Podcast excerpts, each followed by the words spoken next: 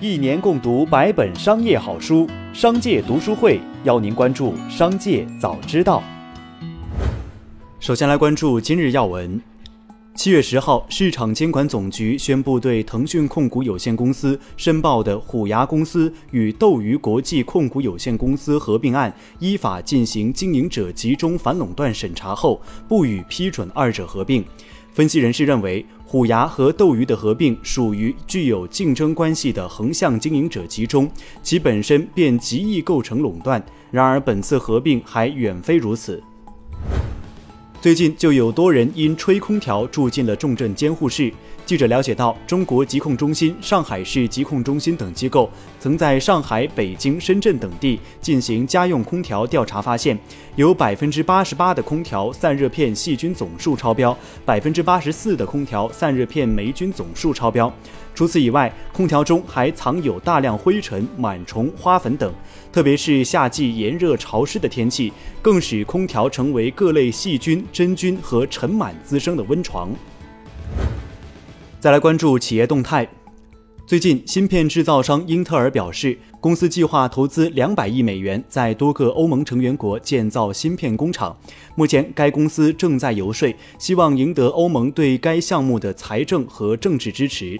除了寻求资金支持外，英特尔还在寻找一个占地约一千英亩、基础设施发达的场地。该场地将能够建造至多八个芯片制造工厂，并且能够招聘到人才。英特尔已经在德国、荷兰、法国和比利时等国寻找合适建厂的地方，预计将在今年年底做出决定。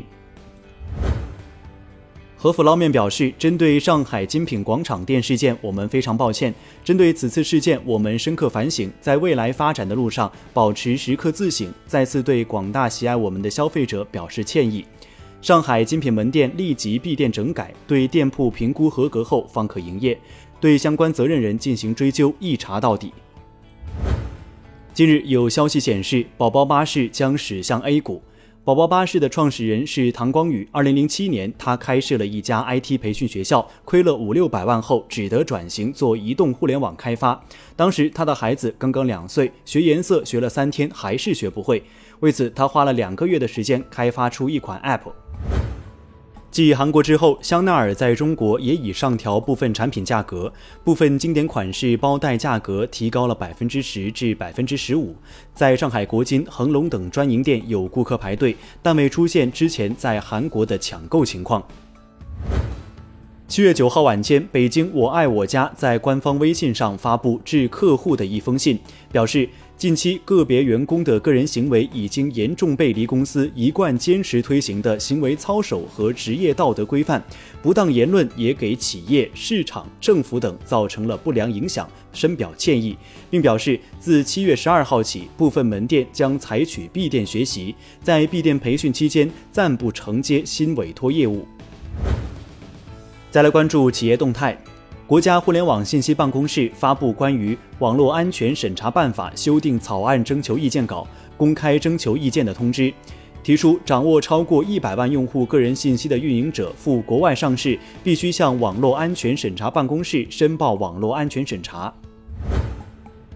交通运输部发布消息，据全国网约车监督信息交互平台统计，截至二零二一年六月三十号，全国共有二百三十六家网约车平台公司取得网约车平台经营许可，环比增加两家。各地共发布网约车驾驶员证三百四十九点三万本，车辆运输证一百三十二点七万本，环比分别增长百分之一点五和百分之一点五。全国网约车监管信息交互平台六月份共收到订单信息七万零一百四十六万单，环比下降百分之十二点四。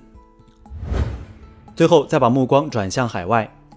东京奥组委十号宣布，在福岛五七球场举行的棒球和垒球比赛均不允许观众入场。东京奥运会举办期间，有观众的仅剩在宫城、茨城、静冈举行的共二十六个时段的比赛，约占全部时段的百分之三十五。奥组委表示，十号当天已再次与三线确认过意向，不会再发生变化。据韩国中央日报报道，面对飞涨的房价和全租房租逃离首尔的现象日渐严重，随着这些人口流入首尔城市圈，首尔周边城市房价也被带动急剧上涨。据韩国统计厅数据显示，预计首尔一年净流出人口将超十万人。韩国卫生科学技术院的一位教授设计了一个与实验室相连的环保厕所，将粪便转化为能源，为学校的燃气炉、热水锅炉等提供电力。他还为环保厕所发明了虚拟货币 G 固，可以用来在学校里兑换商品。以上就是本期《商界早知道》全部内容，感谢收听，下次再见。